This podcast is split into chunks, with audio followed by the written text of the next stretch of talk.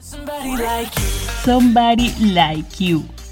Tú que has decidido regalarte algunos minutos para sentirte mejor, para nutrirte. Tú que tienes la autoestima suficiente para dedicarle tiempo a algo que aparentemente no es productivo o monetizable. Te quiero felicitar porque tú, mujer, eres mi oyente con la cual deseo realizar nuestra tribu de enriquecimiento. Porque esta es la edad justa para inventar. Hola, ¿qué tal amigas? Hoy vamos a tratar el tema de la fotografía como herramienta de autoconocimiento. Tenemos una invitada de lujo, Mireia Menes, española de nacimiento y venezolana de corazón. Creció y estudió en, allí y actualmente tiene ocho años de haber regresado nuevamente a su ciudad natal, Oviedo, Asturias. Mirella es ingeniero químico y se dedica a la docencia desde hace 20 años. Es profesora de matemáticas, física y química. Esposa, madre de dos hijos, uno de 17 años que se gradúa hoy de bachiller, me lo acaba de decir, y una de 15, pero sobre todo es mujer que aparta tiempo en su copada agenda para dedicarlo a su afición, que es la fotografía.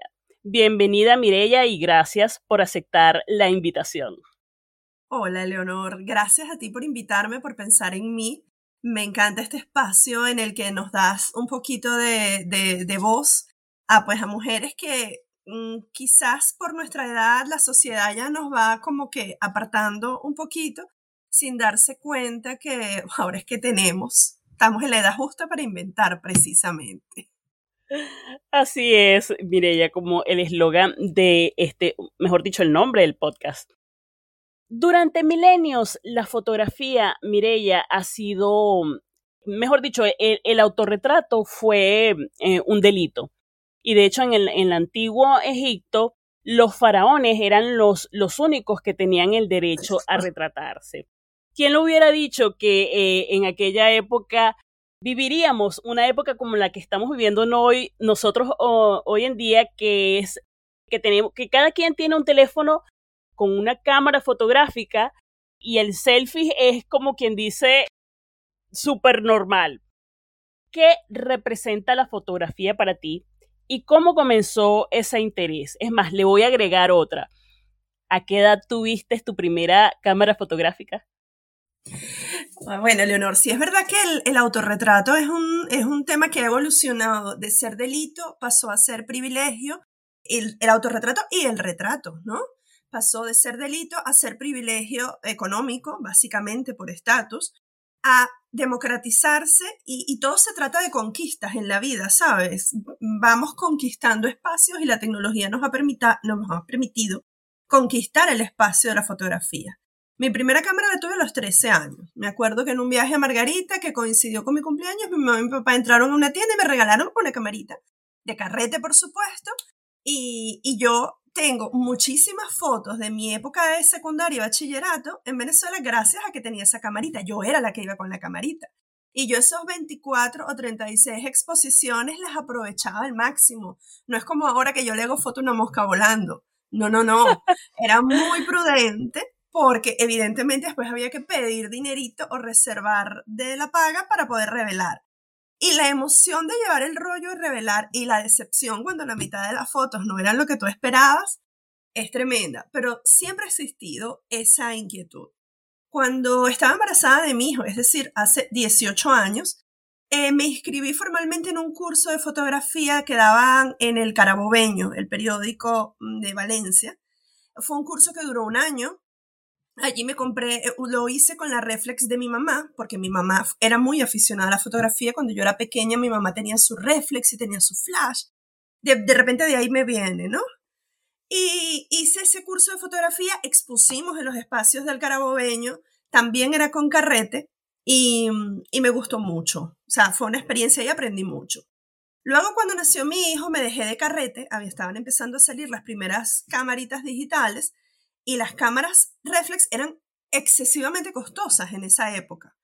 Y como yo no quería esperar al revelado, sino que yo quería tener las fotos del bebé día a día y subirlas a Facebook para que mi familia la viera, pues bueno, mm, una compactica que poco a poco se fue convirtiendo a medida que pasaron los años en otra cosa. O sea, iba como evolucionando, iba escalando, porque evidentemente a medida que la tecnología eh, de fotografía digital mejoraba, se abarataba el producto. Cuando llegué a España tenía una bridge. Una bridge es una cámara que tiene controles manuales, pero que no puedes intercambiar los objetivos. Y ahí fue que me di cuenta, no, esto sí, esto, esto es mi, mi relax, este es mi, lo que me está permitiendo conectar con la nueva ciudad, lo que me está permitiendo sentirme bien, lo que me está permitiendo escaparme un poquito del estrés y del agobio de cambiar de vida y ahí fue donde empecé a evolucionar, a hacer más cursos formales, tanto aquí en el Ayuntamiento de Oviedo como online con el tiempo. Y pasé a la cámara reflex, que es mi, mi compañera para todas partes. Yo voy con la cámara para todas partes. La gente me dice, pues llevas un bolso tan grande. Bueno, porque llevo la cámara. Mire, ya, como acabas de decir, te has formado en la fotografía a lo largo de, estos cinco años. Te has formado en cursos, en mentorías, en talleres, para hacer de tu pasión algo más profesional, es decir, llevarlo al siguiente nivel. Tienes tres cuentas de Instagram en el cual mm, muestras tu trabajo fotográfico. Eh, una es arroba mire, piso bajo black and white, que es donde muestras fotografía en blanco y negro. La otra es arroba el aroma de la vida, que muestras fotografías de paisajes y gastronomía. Y la tercera, que es arroba Mireya Menes, es tu cuenta personal y hay fotos variadas, pero también últimamente estás publicando fotografía documental. ¿Cuál disfrutas más? ¿Con cuál te identificas? Yo creo que ha sido una evolución. Fotografía. El aroma de la vida nace del blog que yo tenía, que también fue como otro escape cuando llegué a España. Fui muy activa en ese blog. Publicaba mucho sobre mis experiencias. En esa época como que usaba menos Instagram, estaba más volcada en el blog y luego decidí, bueno, realmente lo que cuento me, me he preparado para ser más fotógrafa que escritora, realmente porque para escribir no me, no me he formado. Entonces voy a dejar un poquito el blog que me genera mucho trabajo y voy a pasar al, Instagram del aroma de la vida y allí, si te fijas, no hay retratos, allí solo hay este, fotografía de paisaje y gastronómica, que la fotografía gastronómica me encanta, me, me entretiene muchísimo porque no hay prisa, ¿sabes? Son modelos muy, muy, muy generosos ahí está la torta o ahí está el bizcochito esperando que yo cambie la luz, me mueva para acá, me mueva para allá. Entonces, bien, paisajes, simplemente porque me gusta compartir lo que veo. No creo que sea muy fuerte los paisajes, pero me encanta cuando veo esa luz en ese lugar, pues, este, mostrarlo. Y con respecto a la fotografía documental, bueno, la blanco y negro se viene a raíz de un curso que hice en EFA Contigo, que es donde me he formado los últimos dos años, y me atrapó y aprendí mucho sobre la fotografía en general y entonces ese cuento es un poco experimental, ¿sabes? Yo voy poniendo cosas allí porque no me gusta mezclar el blanco y negro con el color, es un tema estético más que nada. Me gusta tener las fotos en blanco y negro en un sitio y las fotos en color en otro sitio. Pero la fotografía documental es algo que me atrapó. O sea, yo creo que ahí ese es, ese es mi lugar natural. Eh, fotografiar detalles, fotografiar acciones, fotografiar gente haciendo cosas, sobre todo cosas que le gustan, sobre todo cosas que disfruta, sobre todo mujeres. Eso es un espacio en el que yo me he encontrado a gusto, me he encontrado cómoda y siento que ahí tengo algo que decir. Mientras que fotografía de paisaje hay en mil fotógrafos de paisaje asombrosos Mientras que en fotografía blanco y negro hay un mundo por descubrir. Yo creo que la fotografía documental es tan personal que nadie puede aspirar a hacer lo que hacen los demás. Entonces, si bien te puedes inspirar y si bien puedes encontrar motivación en lo que hacen otras personas, jamás puedes aspirar a hacer lo mismo que hace otro, porque cada historia es distinta. Y además que cada historia es distinta, la misma historia todos la contamos de manera diferente. Entonces siempre hay algo que aportar. Mientras que la fotografía voy al Monte Naranco y hago una foto de paisaje, pues no hay mucho más que contar ahí, o sea, desde mi punto de vista. Sin embargo, si yo te hago una sesión de fotos a ti, yo tengo muchas cosas que contar sobre ti, pero viene otro fotógrafo y tiene otras cosas que contar sobre ti. Y, y las dos, ni una está bien, ni una es mejor, sino que simplemente, entonces yo encontré ahí ese espacio libre de competencia, por ejemplo, ese espacio amplio de creatividad y ese espacio donde hay humanidad. Porque mientras tú fotografías un paisaje, mm, es impersonal. Cuando tú fotografías a una persona y le preguntas sobre lo que le gusta y conversas con ella mientras le haces fotografía, ahí hay otra, otra conexión, sobre todo tratándose de mujeres migrantes en otra ciudad, con sus mundos que en cierta forma todos estamos conectados. Eh, la historia pues de cada una de esas chicas está conectada conmigo y mi historia está conectada con ellas. Entonces, este, como me dijo una vez mi profesora de documental, una, sesión documental es también un autorretrato, porque tú estás fotografiando, estás viendo a través de tus ojos y tu mirada sobre esa persona también dice algo. Entonces es para mí un mundo que tengo mucho que aprender y mucho que profundizar allí, pero me siento fascinada por él. Qué interesante. Fíjate tú, en una de esas cuentas tuyas de Instagram, creo que fue en la de blanco y negro, sales autorretratándote. El autorretrato tiene la peculiaridad, sobre todo en tu caso que eres fotógrafa, que adquiere el triple mm, rol de eh, autor, sujeto y espectador. Como fotógrafa, tú al final modificas o retocas ese resultado, eh, o sea, esa fotografía. Fíjate, cada fotógrafo tiene su propia visión respecto al revelado y edición de la fotografía. Hay dos eh, formas de ver el tratamiento o el postprocesado. El postprocesado es imprescindible, en mi opinión, después de la toma de una fotografía. Así la tome con el móvil. El postprocesado es necesario.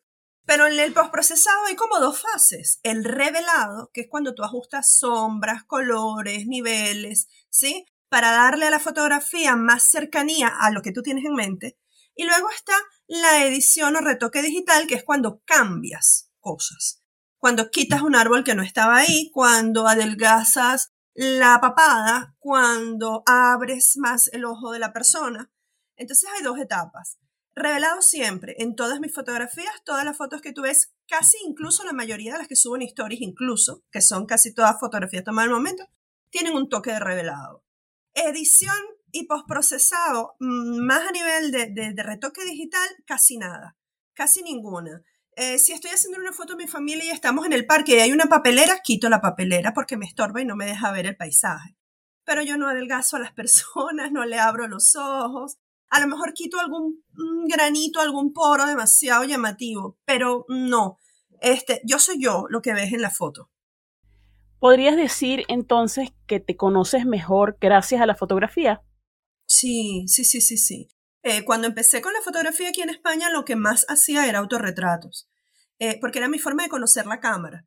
Cuál era su punto dulce, cómo captar, cómo, cómo reaccionaba a subir el ISO. O sea, era yo mi propio sujeto fotográfico con todo la dificultad que implica, porque esa primera cámara no tenía disparador automático. Con esta puedo disparar desde el móvil. Entonces eso me facilita gran parte del trabajo. Y la fotografía me ha hecho también ser más amable conmigo misma. Este, verme a través de la cámara, verme en pasado, ¿sí? No en el espejo, que es el instante, sino en pasado. Te ves mucho, porque te ves cuando estás haciendo la foto, te ves cuando estás haciendo el revelado, te ves cuando decides si publicar o no publicar una foto.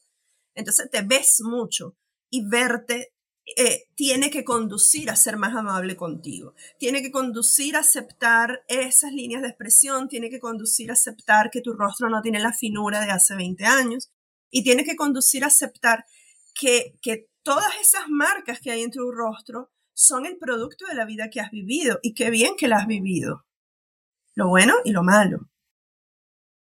Absolutamente, fíjate que preparando el tema, investigando para para esta entrevista, entré en conciencia que yo cuando me tomo una foto y veo que la foto sale con mis ojos tristes o transmite de alguna manera rabia, yo esa foto la borro. Pero en la investigación dice que, que estoy escondiendo algo, que allí hay algo que yo no quiero, no deseo ver. Y que, y de hecho, la palabra retrato, si la vamos a, ver en, la, en, los, en el significado del latín, quiere decir sacar fuera. Ahora bien, conozco algunas mujeres que se rehusan a sacarse fotos porque dicen que, salen feas. ¿Qué opinión te merece esas mujeres que, que, se rehusan a, a esa fotografía? Yo creo que todos tenemos nuestros propios procesos, Leonor. Este, y creo que todos pasamos por ahí. Si para ti la fotografía es eh, un, una herramienta para, para vivir, pues evidentemente aceptas todas las fases o todas las caras de esa fotografía o aprendes a aceptarlas. Pero si la fotografía es para ti una forma de mostrar lo mejor de ti a los demás, que también es perfectamente válido, pues es natural que rechaces esas partes que consideras o crees que no es lo mejor de ti. Yo creo que ahí siempre hay un trabajo que hacer.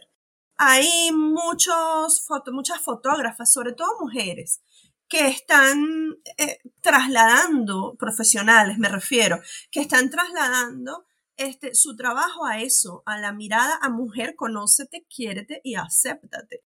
Y ahí mi, mi, mentora y mi tutora, Arlene Montilla, de EFA Contigo, está haciendo una formación de fotografía introspectiva, está trasladando todo su conocimiento al área y está trabajando con una psicóloga en ese sentido. Hay psicólogos que tienen terapia con el retrato, o sea, hay un mundo allí que es profundo e intenso, pero no tiene por qué ser para todo el mundo, así como la meditación no es para todo el mundo, o así como hacer yoga no es para todo el mundo. Entonces, este, cuando la gente me pregunta, pero bueno, tú sí pierdes tiempo, no, yo no pierdo tiempo. Tú a lo mejor te pasas tres horas este, para haciendo el pino puente y para mí eso es perder el tiempo. O sea, cada quien usa su tiempo de la forma que le, que le reporta más, no sé si decir felicidad, pero sí desahogo y alivio a, las tareas cotidianas de la vida.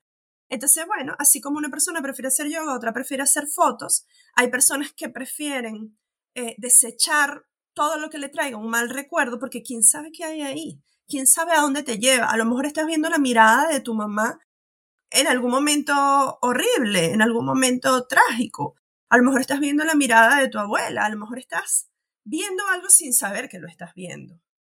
Entonces muchas veces, este, hace poco yo vi una foto de mi abuela y me sorprendió lo mucho que yo me parecía a mi abuela a su edad y yo jamás me había concientizado de, de eso, que al llegar a esta edad yo era tan igual físicamente a mi abuela. Entonces ahí siempre hay cosas que nos mueven dentro de la fotografía, que nos sacuden y, ni está mal editar un retrato, ni está mal obviar esos retratos que no sientes que no te representan. Bueno, es verdad, a lo mejor no te representan, no representan la imagen que tú quieres mostrarle al mundo de ti. Claro, fíjate tú, la, la pintora mexicana Frida Kahlo, ella eh, hacía eh, autorretratos de ella y de hecho, si tú los ves, eh, reflejan mucho lo que era su situación de, de malestar físico y también reflejaba la, su vida amorosa.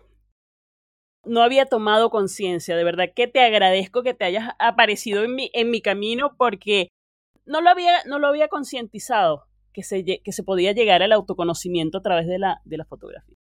Te pregunto, Mireia, como profesora que eres, aunque sí de materias científicas, ¿Has tenido por casualidad la oportunidad de educar a tus alumnos eh, de la importancia de la cultura visual, sobre todo ahora con, la, con, con los selfies? Mira, cuando yo trabajaba en Venezuela, trabajaba en un colegio. Aquí en España trabajo en, en clases particulares. Y digamos que mi misión es, durante el corto tiempo que estoy con ellos, tienes que aprobar el examen. Pero en Venezuela yo era profesora de una asignatura que en mi colegio, además de las científicas, matemática, física o química, daba la materia que era este proyecto de investigación. Entonces yo conducía el proyecto de investigación, eh, que era un proyecto transversal que se llevaba a cabo desde preescolar hasta quinto año. Y mis alumnos de cuarto año, los, yo siempre procuraba, no tanto con la fotografía, porque tampoco estaba, hace ocho años tampoco estaba tan en boga el tema, pero sí mucha plástica, mucho representar en imágenes eh, lo que estaban haciendo, en dibujos. Y de hecho, el último curso que les di clase, los motivé a que cada grupo, ellos tenían que hacer un proyecto ambiental y tenían que desarrollar un producto que fuese ambientalmente este, bueno. Entonces, bueno, cremas para las manos o compro ecológicos, ¿no? Imagínate algo que está tan de moda ahora, ya lo hacíamos hace ocho años en mi colegio en Valencia, Venezuela. O sea, hay cosas que uno no sabe que están ahí y que, y bueno, total que a estos muchachos yo les dije, bueno, vamos a abrir una cuenta de Instagram para cada trabajo. Y en esa cuenta de Instagram yo les di ciertas normas, ¿no? Todos tienen que seguir a todos, este, mm, para que pongan fotos, fíjate, sin, antes de todo este tema de la ley de protección de datos, para que pongan fotos de ustedes yo necesito la autorización escrita de sus padres. Necesito que me, sus padres autoricen a que ustedes salgan eh, se les vea el rostro en esas cuentas de Instagram. Si no, manos, productos. Este, bueno, fue un, fue un éxito. Esos muchachos se volcaron en el proyecto como nunca. Cada semana yo les decía, esta semana tienen que publicar sobre las materias primas. Una creatividad. Esta semana tienen que eh, mm, sobre los beneficios del producto. Volcaron. A mí lo que me encanta de esos trabajos creativos, y eso también a través de la imagen, porque tenían solo eso, imágenes, para contar lo que tenían que contar. Este, como la creatividad de muchachos, este, que a lo mejor sacando cuentas son terribles, como jamás se aprenden una fórmula, encuentran un lugar donde pueden destacar, donde pueden decir, ah, bueno, aquí sí me la voy a comer, o sea, aquí sí vamos a lucirnos, para que esta profesora vea que yo no soy bruto. Y yo, yo, encuentro que muchos de ellos que les iban mal en mi materia, en física o en química, ellos querían como cachetearme con el, o sea, como con el, como decir, pues mira, para que esta vea. Y eso me encantaba, eso me hacía sentir este, que estaba cumpliendo mi trabajo de educadora, de formar a personas para la vida, no solo para aprenderse pues unas fórmulas químicas o un proceso físico, sino formarlos para la vida. La cultura visual es importantísima, importantísima. Qué bello lo que me acabas de contar. Ojalá hubieran más profesores así. En tu, en tu ponencia, eh, en algún momento nombraste la, la, psicología y de hecho, documentándome, eh, vi que la psicóloga Amparo Muñoz Morella, ella define la fotografía como un recurso maravilloso de 3P. Ella dice, primero, porque el bebé reconoce a, a su mamá, primero por imagen antes que su nombre. Después el pensamiento, porque todo lo que pensamos son imágenes, los recuerdos, los sueños, las, las ilusiones son imágenes. Y poder, porque a lo largo de la historia, quien ha manejado la imagen ha tenido una influencia súper importante en, en, la comunidad. ¿Cuál es tu meta, Mirella, como fotógrafa? ¿Hacia dónde quieres eh, llegar? Em, yo no me he planteado la fotografía como un recurso de vida, porque siento que si se convierte en un trabajo perdería parte del encanto que tiene para mí.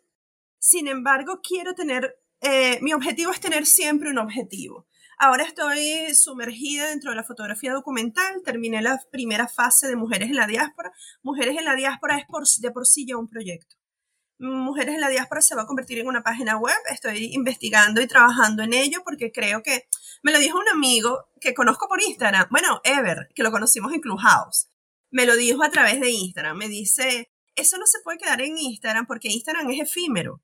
Tú vas publicando y esas historias se van quedando atrás y después ¿quién las va a buscar? Nadie las va a buscar. Entonces eso me hizo reflexionar sobre la necesidad de dar un salto. Estoy pues investigando para hacer una página web este, por mí misma. Em, veo que el dominio ya está libre, pero eh, la idea es esa, la idea es trascender un poquito más allá. Eh, de alguna manera sí necesito monetizarlo para poder ir más allá, para poder ir no solo a Asturias, para poder ir a Galicia, para poder hacer crecer el proyecto, porque me parece que hay muchas historias importantes que contar. Eh, no solamente dentro de Asturias, aunque aquí en Asturias, bueno, ya tengo eh, una lista de personas a las cuales aproximarme. Y entonces eso hace que pase de mi zona de confort de estar entre conocidas a acercarme a una persona que solo conozco por referencia para pedirle que forme parte. Entonces mi objetivo en este momento es hacer crecer mujeres de la diáspora y seguir profundizando en la fotografía documental. Qué bonito, de verdad que éxito en tu proyecto. Bueno, nada, muy agradecida por aceptar la entrevista. Las últimas palabras a ti, pero antes quiero aconsejarle, sugerirle a mis oyentes que vayan y visiten el blog. De cualquier manera, se los voy a dejar en el enlace de la descripción del podcast elaromadelavida.blogspot.com porque además de que tiene recetas, tiene una sesión que se llama Cosas de la abuela que me inspiré, en la cual me inspiré, mira, para hacer esta flor. la flor. Así que bueno, no se lo pueden perder. Las últimas palabras a ti y por supuesto di tus redes y puntos de contacto. Bueno, Leonor, muchísimas gracias por esta entrevista. Es un placer conversar contigo. Eh, mm, este, este proyecto tuyo de la edad justa para inventar, me identifico totalmente con ello porque precisamente en esa edad donde los niños ya han crecido, estás en la edad justa para inventar, para ser tú misma y para retomar todas esas cosas que te pueden resultar apasionantes. Yo creo que todas las mujeres necesitamos una vida fuera de nuestra vida. Y eso no quiere decir una vida oculta ni nada, sino simplemente tener algo que te llene a ti, que no lo hagas por los demás, sino porque te llene a ti, te haga feliz a ti y te permita a ti, pues, conciliarte contigo misma y estar feliz y sanar, sobre todo sanar porque todos tenemos cosas que sanar. En arroba Mireya Menes consiguen pues este trabajo de mujeres de la diáspora y mi cotidianidad realmente es casi como un diario visual. Esta cuenta quizás no tiene muchísimo valor fotográfico, pero también es documental, realmente. Es el documental de mi vida. En El aroma de la vida, pues paisajes y gastronomía, como lo dijiste. Y en eh, mire.bn, ni me acuerdo de mi, de mi cuenta, este, tenemos las, pero están enlazadas en, desde el, desde arroba Mireya Menes están enlazadas las otras dos. Un poquito de experimentación en blanco y negro, sobre todo intentando trabajar el revelado en blanco y negro, que es un mundo, todo un mundo. Si quieren aprender de fotografía, hay que formarse. Yo esto siempre lo digo, si quieres este, aprender de algo es necesario encontrar un lugar seguro donde formarte, un lugar placentero donde aprendas sobre eso, porque el eh, ser autodidacta es bueno hasta cierto punto, pero llega un punto, por ejemplo, en las artes, donde necesitas que te critiquen, necesitas que te digan eh, que eso que te parece tan maravilloso podría ser mucho más si aplicas determinada técnica. Todo lo que implique técnica necesita una guía. Y, y bueno, nada, los invito a seguir escuchando este maravilloso blog, que me, este, este podcast que me encanta. Y bueno, nada, Muchas gracias. Gracias a ti, Mirella. Cuando terminó la entrevista con Mirella, me propuso realizar un taller vivencial en el que a través de la fotografía mi comunidad de mujeres tuviera la oportunidad de explorar ese, ese mundo interior que todas llevamos dentro y que muy pocas veces dejamos aflorar. Serán cuatro semanas con pautas establecidas por ella en la que nos fotografiemos no solo nosotras mismas, sino lo que nos rodea, para dejar en evidencia quiénes somos realmente, el verdadero autoconocimiento. Pero eso no es todo. Para, para ayudarnos en este proceso nos acompañará una psicóloga con experiencia en psicoterapia. ¿Quieres saber más? En el enlace de la descripción del podcast te dejo todos los detalles. Nos vemos en el taller vivencial el 13 de julio a las 21 pm hora Madrid. Porque dime y lo olvido. Enséñame y lo recuerdo pero involúcrame y lo aprendo.